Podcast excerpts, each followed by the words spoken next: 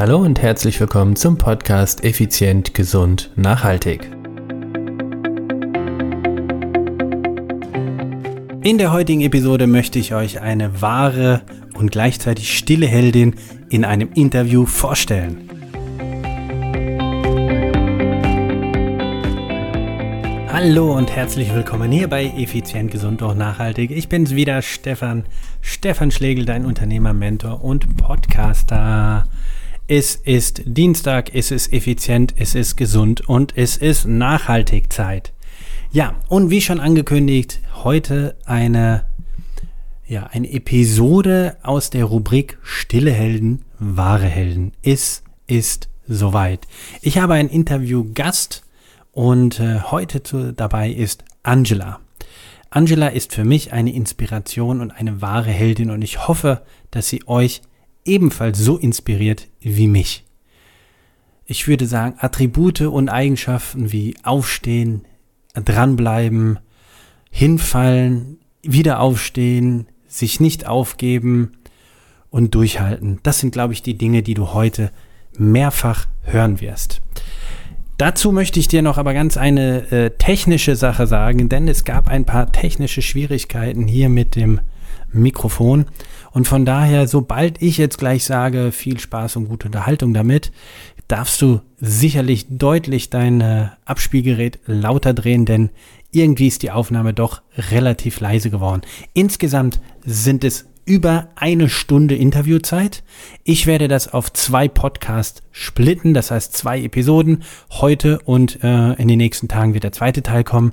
Also, mach dich gefasst auf ein, wie ich finde, wahres Feuerwerk an.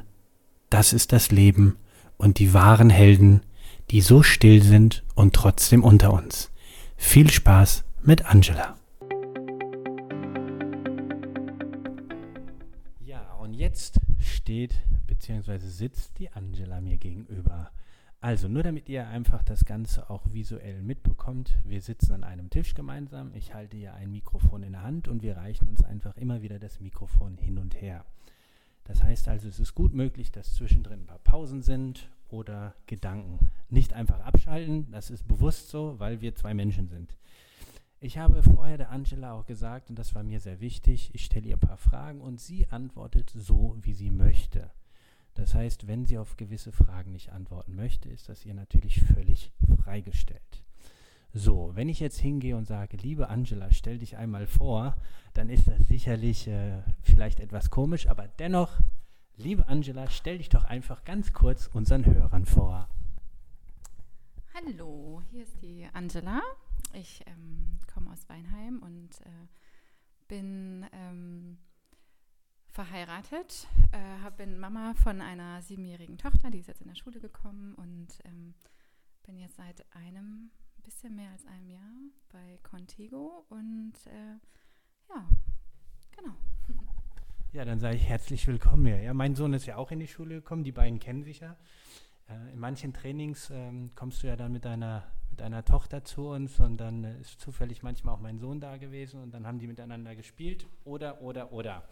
Aber das soll ja heute nicht unser Thema sein, denn die Episode ist unter den, unter den Decknamen beziehungsweise unter dem Stern wahre Helden, stille Helden. Und für mich, für mich persönlich bist du eine Inspiration und äh, ich bin fest davon überzeugt, dass du mit deiner Geschichte da draußen viele, viele Menschen naja, ich sag's mit meinen Worten, mal ein bisschen wachrüttelst und sagst, hey, wenn ich das schaffe, dann schafft ihr das auch. Angela, du bist jetzt seit Juni 22 bei uns. Das heißt, wir haben jetzt sechs, neun, das heißt 15 Monate bist du jetzt bei uns. Mir ist wichtig, hier geht es nicht darum zu erzählen, wie toll wir sind. Das, äh, das weiß ich natürlich. Nein, sondern mir geht es darum, du bist der Held. Ich möchte deine Heldenreise der Welt einfach veröffentlichen. Und aus dem Grund, sag mir doch mal oder erklär uns doch mal ganz grob, wie war denn dein Leben vor dem Juni 22 und warum bist du dann zu uns gekommen und wie? Ja, das, ähm, wo fange ich an? Also ich ähm, bin vor Contigo, wirklich hatte ich so einen Punkt, ähm, da war ich wirklich so total verzweifelt, sehr hoffnungslos, weil ich einfach auf ja, viele, viele Jahre sehr, sehr schmerzbeladen war, viele Diagnosen bekommen habe und ich ähm, einfach äh, ja, wenig Hoffnung hatte, dass es irgendwie auch noch äh, weitergeht oder mal bergauf geht. Ich habe irgendwie immer mehr, mehr Schmerzen gehabt jeden Tag, ähm, immer mehr Diagnosen, wo ich heutzutage auch weiß, dass es viele Fehldiagnosen waren. Ich war voll gepumpt mit Medikamenten und ähm, habe halt irgendwie, war dann an so einem Punkt, wir waren letztes Jahr im Urlaub gewesen, im Juni und ähm, da habe ich das auch das erste Mal, dass, dass ich so wirklich depressiv war und ich so, ein, so, eine Phase hatte, wo ich einfach dachte, oh, jetzt ähm, geht es irgendwie nicht mehr weiter und ähm, ähm, ich weiß einfach nicht mehr, was ich noch tun kann, weil ich bin von Arzt zu Arzt gelaufen und äh, äh, das hat irgendwie alles immer nicht so viel gebracht oder ich habe immer viel Hoffnung gehabt auf irgendeine neue Therapie, aber es hat einfach äh, nie so den Erfolg gebracht, den ich mir gewünscht hätte. Kannst du uns kurz sagen, welche Art von Schmerzen du denn hattest? Ja, das kam irgendwie äh, schleichend. Also ich hatte immer schon ähm, Schmerzen in den Kniescheiben. Ich hatte ähm, auch Stoffwechselstörungen äh, oder habe Stoffwechselstörungen und ähm, es ging irgendwie nach der Geburt von meiner Tochter, äh, ging es irgendwie schleichend immer, immer weiter bergab. Also ich habe ähm, also Steifigkeiten in meinen Beinen gehabt, in meinen Füßen. Ich konnte äh, zwischenzeitlich ähm, ganz schlecht morgens, wenn ich aufgestanden bin oder wenn ich äh, nur mal gesessen habe, fünf Minuten, dann war irgendwie alles steif und ich musste erstmal fünf bis zehn Minuten äh, brauchte ich, um irgendwie erstmal in Gang zu kommen, weil alles irgendwie so weh tat. Dann ähm, ging das immer so weiter und dann hatte ich Schmerzen in den Armen, in den Fingern. Es war alles so eine Steifigkeit, so eine ähm, und halt wie so Gliederschmerzen eigentlich am ganzen Körper. Das wurde von Jahr zu Jahr mehr, ähm, als würde man Fieber kriegen, aber äh, man hat kein Fieber, aber es ist halt einfach so ein Dauerschmerz im ganzen Körper gewesen. Und ähm, ja, dann war ich bei vielen Ärzten und die haben ähm, mir viele Diagnosen gestellt, Rheuma und ach, alles Mögliche und ähm, haben mir ganz starke Medikamente verschrieben, ähm, Cortison und ach, ich musste mir viel Zeug spritzen. Ähm, es hat mir aber irgendwie alles immer nichts gebracht. Die Ärzte haben dann gesagt, ich soll Sport machen, ich soll Diät machen. Ähm, und ich habe immer da gesessen und habe gesagt, so, ja, aber ich, ich, wenn ich Sport mache, dann habe ich eigentlich immer Schmerzen. Und das ähm, haben die mir, die haben mich immer so ein bisschen belächelt, haben, mich, haben mir das nicht so geglaubt und ähm, genau, ich soll, soll Diät machen, ich soll abnehmen und dann wird alles besser werden und ich müsste mich damit abfinden, dass ich Rheuma habe und dann gehören die Schmerzen so dazu. Und ich habe immer gedacht, so, das kann, kann eigentlich nicht sein. Ähm, irgendwas ist in meinem Körper, ähm, was ähm, ähm was nicht passt, was, äh, was irgendwie nicht in Ordnung ist. Ganz kurze Frage noch, wenn du magst. Ich weiß, ein Mann sollte sowas eine Frau nie fragen, aber wenn du magst, ähm, wie alt bist du denn oder beziehungsweise wie alt warst du, als diese ähm, Diagnosen aufgestellt wurden? Ähm, da war ich, ähm, das weiß ich genau, weil meine Tochter wurde geboren, als ich 30 geworden bin. Also da ging es dann halt, also Mitte 30, da ging es halt stetig irgendwie bergab. Genau. Okay. Ähm, vielen Dank erstmal. Also wenn ich dich richtig verstanden habe, vor der Geburt deiner Tochter ging es dir auch schon schlecht, aber im Prinzip, was heißt seit der Geburt deiner Tochter? Das liegt jetzt sicherlich nicht an deiner Tochter, sondern an den, an den Umstand, ne, ganze Hormone, was da alles so im Körper so passiert. Brauchen wir jetzt nicht im Detail drauf eingehen, bin ich auch sicherlich die falsche Person, die darüber sprechen kann, wie sich anfühlt, wenn ich schwanger bin. Also von daher möchte ich mich da gar nicht aus dem Fenster lehnen. Also seit der Geburt deiner Tochter, das war 2016, richtig? Genau, ja, mhm, genau, 2016. Okay, also seit 2016 ist es dann nochmal gravierend schlechter geworden. Habe ich das richtig verstanden? Ja, genau. Also die Geburt war auch sehr, sehr äh, schwierig. Also es war so eine sehr viele Komplikationen. Ähm, und ich hatte schon da dann viele Schmerzen gehabt. Aber ähm, genau, und da habe ich einfach gemerkt, also das war nochmal so ein Zeitpunkt, Vorher hatte ich immer mal schon so ein bisschen Schwierigkeiten und hatte halt diese Stoffwechselstörungen, die mich auch immer sehr beeinträchtigt haben. Aber da fing halt auch wirklich diese, diese stärkeren Schmerzen an, ne, die ich dann halt schleichend im ganzen Körper verspürt habe. Du hast jetzt eben äh, vorhin auch gesagt, Stoffwechselstörungen. Das ist ja sicher, das ist ja eine Diagnose. Mhm. Jedoch, ähm, die Diagnose ist ja nicht das, was du fühlst, sondern erzähl uns doch, wenn du magst, ähm, was waren denn so die alltäglichen Herausforderungen? Du hast eben erzählt von wegen Steifigkeit. äh, in den Gliedern Schmerzen. Was, wie hat sich, wie hat sich die Stoffwechsel, äh, ähm, wie heißt das, Stoffwechselstörung, jetzt habe ich, wie hat sich die Stoffwechselstörung denn äh, bei dir bemerkbar gemacht, dass danach der Arzt gesagt hat, ja, das ist eine Stoffwechselstörung? Mhm. Also es waren, äh, also erstmal die Werte waren halt einfach, die Blutwerte waren dementsprechend, gell? Und ähm, ansonsten, ich habe halt immer, also schon seit der Jugend eigentlich immer mehr an, an Gewicht zugenommen. Ich habe ähm, starke Schlafstörungen gehabt, ständig irgendwie Erschöpfung, Müdigkeit und ähm, ähm, und fühlte mich halt immer irgendwie erschöpft. Also ich hatte immer das Bedürfnis, ich muss äh, mich ausruhen, ich muss schlafen. Ich habe nie so die Power, die andere so haben, um in den Tag zu starten. Ich bin, wenn ich morgens aufstehe, schon irgendwie so geredet, dass ich äh, eigentlich schon gleich wieder ins Bett gehen würde. Und ähm, hatte Zyklusstörungen ganz, ganz stark. Und ähm, ja, das war so das, was mich davor halt einfach sehr beeinträchtigt hat. Genau. Kannst du ähm, ganz grob einfach mal so einen Tag im, im Groben und im Überblick mal so sagen, wie war der dann? Also du hast eben gesagt, naja, ich bin morgens wach geworden und war irgendwie schon wieder sofort müde, dass ich hätte einfach liegen bleiben können. Wie hat sich das dann tagsüber verbessert oder geändert? Oder dann sagtest du äh, starke äh, äh, Menstruationsstörung, richtig? Ähm, ja, wie hat sich das Ganze so geäußert? Versuch mal, wenn du magst, ne? immer nur wenn du magst, so weit wie du erzählen möchtest, selbstverständlich, uns zu beschreiben, wie so dein Leben, dein Alltag war. Was war so ein typischer Alltag mit den Höhen und Tiefen? Mm.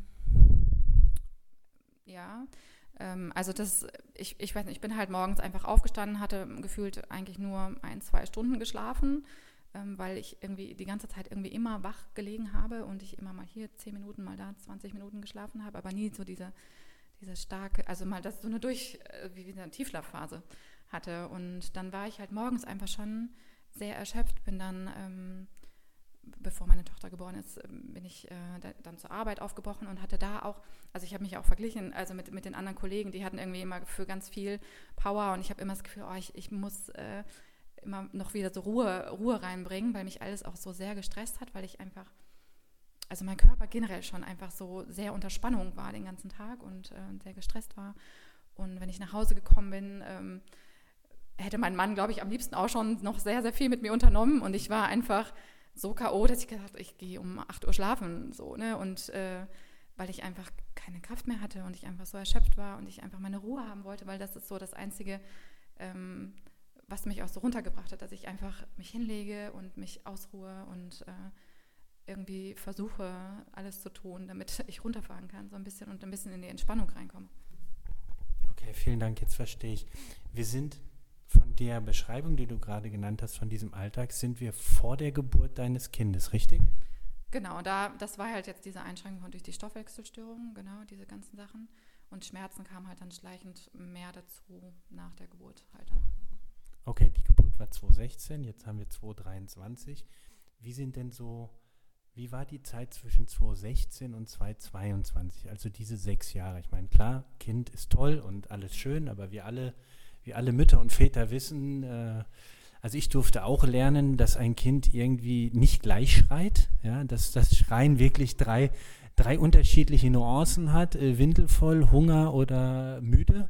Ja, das waren so die, das habe ich nie gedacht, dass ich das wirklich als Mann, als Vater raushöre, aber jo, ich bin sehr stolz, dass ich es gehört habe und konnte dann zielstrebig äh, wegrennen. Nein, sondern sondern eben entsprechend handeln. Also, zurück zu, zu dir. Du bist der Held dieser Episode. Was war zwischen 2016, also der Geburt, und dann 2022? Kannst du uns da ein bisschen noch mitnehmen, weil du sagtest, da wurde es dann teilweise schlechter oder besser, wie auch immer? Also ich erinnere mich noch ganz gut, das war eigentlich so die Zeit, ähm, das war dann 2019, da hatten wir den 10. Hochzeitstag. Äh, und ähm, da war so die Zeit, wo ich einfach total damit zu kämpfen hatte, dass ich kaum laufen konnte oder mein Fuß so steif war, dass ich irgendwie ständig äh, stehen bleiben musste und irgendwie in, in, Gang kommen musste oder wenn ich gesessen habe, dass ich ähm, erstmal zehn Minuten brauchte, um irgendwie wieder ähm, eine Treppe hoch und runter, also runterlaufen zu können und nicht nur Stufe für Stufe. Und ähm, genau, und das war dann die Zeit, habe ich gesagt, das ist ja nicht mehr normal. Und dann bin ich ähm, zum Arzt gegangen und habe gesagt, irgendwas stimmt nicht. Ich habe ständig diese Steifigkeiten, mein, mein Fuß ist steif, mein Bein ist, da ist so ein Druck drauf und genau, und dann haben die ähm, so ein paar Tests gemacht und äh, haben dann gesagt, dass ich Rheuma hätte. Obwohl die Werte eigentlich alle sehr unauffällig waren, haben sie halt dann gesagt, wenn ich Cortison nehme und, ähm, und mir das hilft, dann, dann hätte ich ähm, Rheuma. So dachte ich, okay, ähm, das hat mir tatsächlich auch ein bisschen geholfen. Es war dann anfangs sehr hochdosiert. Ähm, aber letztendlich ähm, war das schleichend trotzdem immer noch mehr da, mehr da, genau. Ja, und ähm, habe dann immer noch mehr Medikamente bekommen und musste mir jede Woche so Spritzen in den Oberschenkel hauen und ähm, und ähm, saß da auch oft. Also ich weiß, ich, als ich mir das erste Mal das spritzen musste, ich saß dann, habe geheult, weil ich das so schlimm fand. Meine Tochter war da und ich ähm, musste mir da diese Medikamente reinspritzen und ähm, ich konnte irgendwie nicht so für sie agieren, wie ich es gerne gewollt hätte. Und ähm, ja. Wow, ja, ähm, das ist äh, ziemlich heftig. Also ich, ähm, sie sitzt mir gegenüber und wir unterhalten uns hier und ähm, ich habe auch zu ihr vor, im Vorfeld gesagt, zu dir, liebe Angela, ähm, du sagst das, was du sagen möchtest. Und wenn es dir zu nahe geht, weil du erzählst etwas, du erzählst extrem intime Dinge und äh, das Milliardenpublikum da draußen, also die ganze Welt hört dich gerade. Äh, lieben Gruß an alle Podcast-Hörer, ihr 5, 7, 11, wie viele ihr auch immer, oder 15.000, wie viel auch immer ihr seid. Ähm, das ist wirklich eine Geschichte, die extrem intim ist und persönlich. Und ähm, Du darfst reagieren und empfinden, wie du möchtest, selbstverständlich. Okay, also du sitzt dann, äh, du bist dann an dem Punkt und was sicherlich auch einer deiner Tiefpunkte dieser, ähm, wie sage ich das, dieser Leidensgeschichte war, ist eben diese eben beschriebene Situation, die jeder von uns sich sehr gut vorstellen kann, dass das alles andere als schön ist. Okay, es, äh, die Tage gingen weiter und irgendwann kommen wir Richtung Mitte 2022.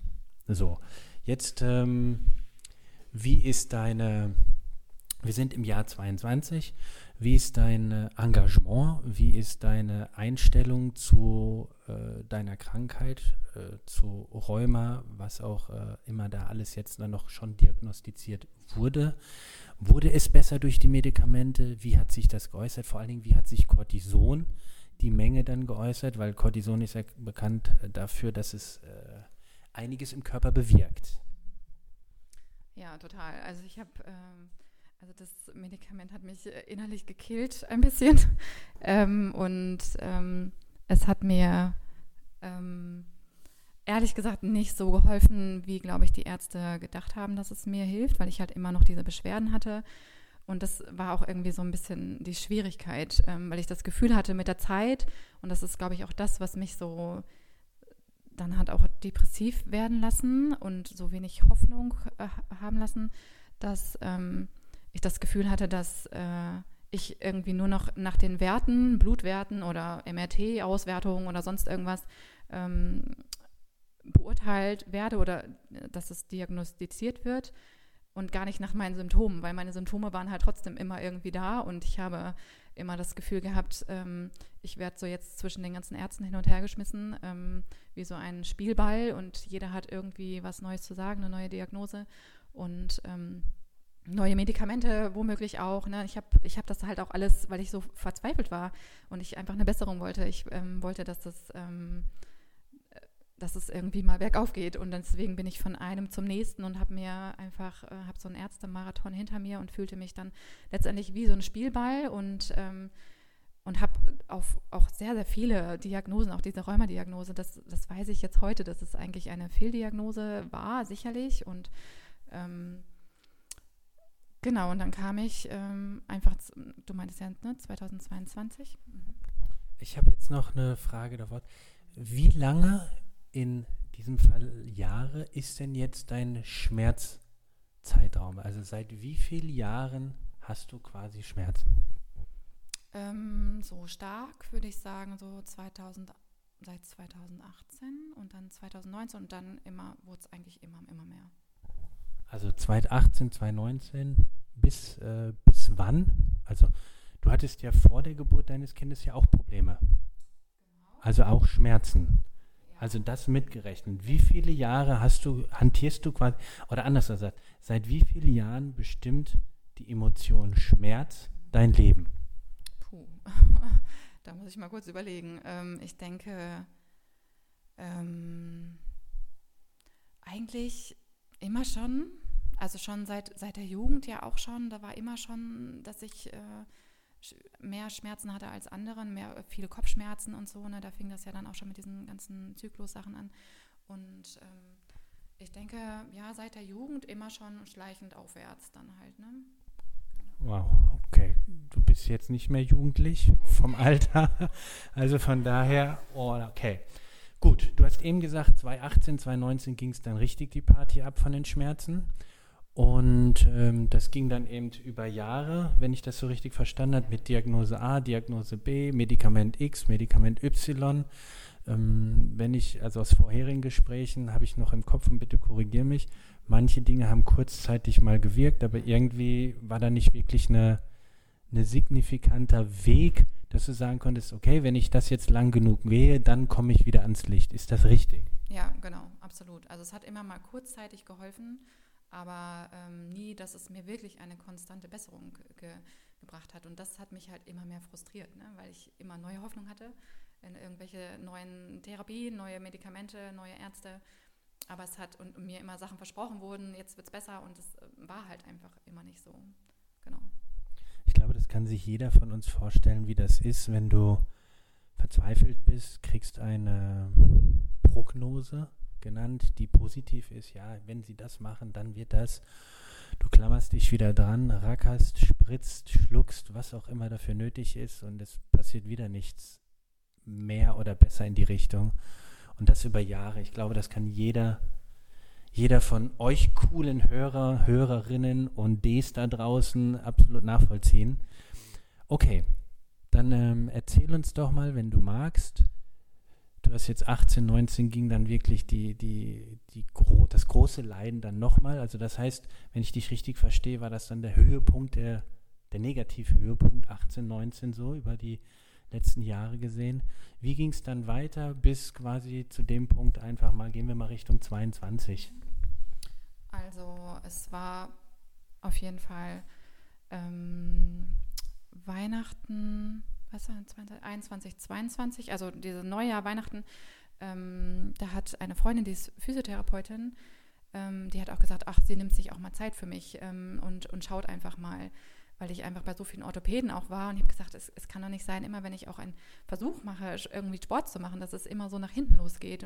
einerseits sagen die Ärzte, ich soll irgendwie mich bewegen, soll irgendwas machen aber es endet halt immer in Schmerzen und ähm, die Orthopäden, die haben mich MRT machen lassen, alles Mögliche und haben nie etwas gesehen, haben dann gesagt, ja, das liegt halt an den Krankheiten und ich müsste mich damit abfinden. Und sie hat halt gesagt, so, nee, sie guckt mich mal an und sie hat mich einfach, sie hat sich Zeit genommen ähm, und hat fünf Minuten geschaut und hat gesagt, ähm, du, dein, dein rechtes, jetzt muss ich kurz überlegen, dein rechtes ESG, also Iliosakralgelenk, ist um zwei, drei Zentimeter verschoben, ob ich das wüsste. Und habe ich gesagt, so, nee, das weiß ich nicht und und das war auch, das war einfach so ein Punkt, wo ich, der mir einfach eine sehr, sehr große Besserung verschafft hat, weil sie hat es dann ähm, eingerenkt oder wieder richtig geschoben oder das musste mehrmals gemacht werden. Ähm, und aufgrund, und aufgrund dessen hatte ich nachts keine Rückenschmerzen mehr. Ich konnte, ähm, ich hatte diese, diese starke Steifigkeit nicht mehr in meinen, in meinen Beinen und nachts hat es mich ja oft zerrissen vor lauter ähm, Rückenschmerzen, dass ich nicht schlafen konnte. Und ähm, das war ein Riesenpunkt, der äh, große Veränderungen schon geschafft hat, weil ich das erste Mal das Gefühl hatte, oh wow, ähm, es ist mal was gefunden worden, was, ähm, was mir wirklich mal Linderung schafft, ohne dass ich mir was spritzen muss, ohne dass ich irgendwie wieder zu irgendwelchen Ärzten muss oder so. Und ähm, genau, ja, das, das war schon mal, also dieses 21, 22 Neujahr.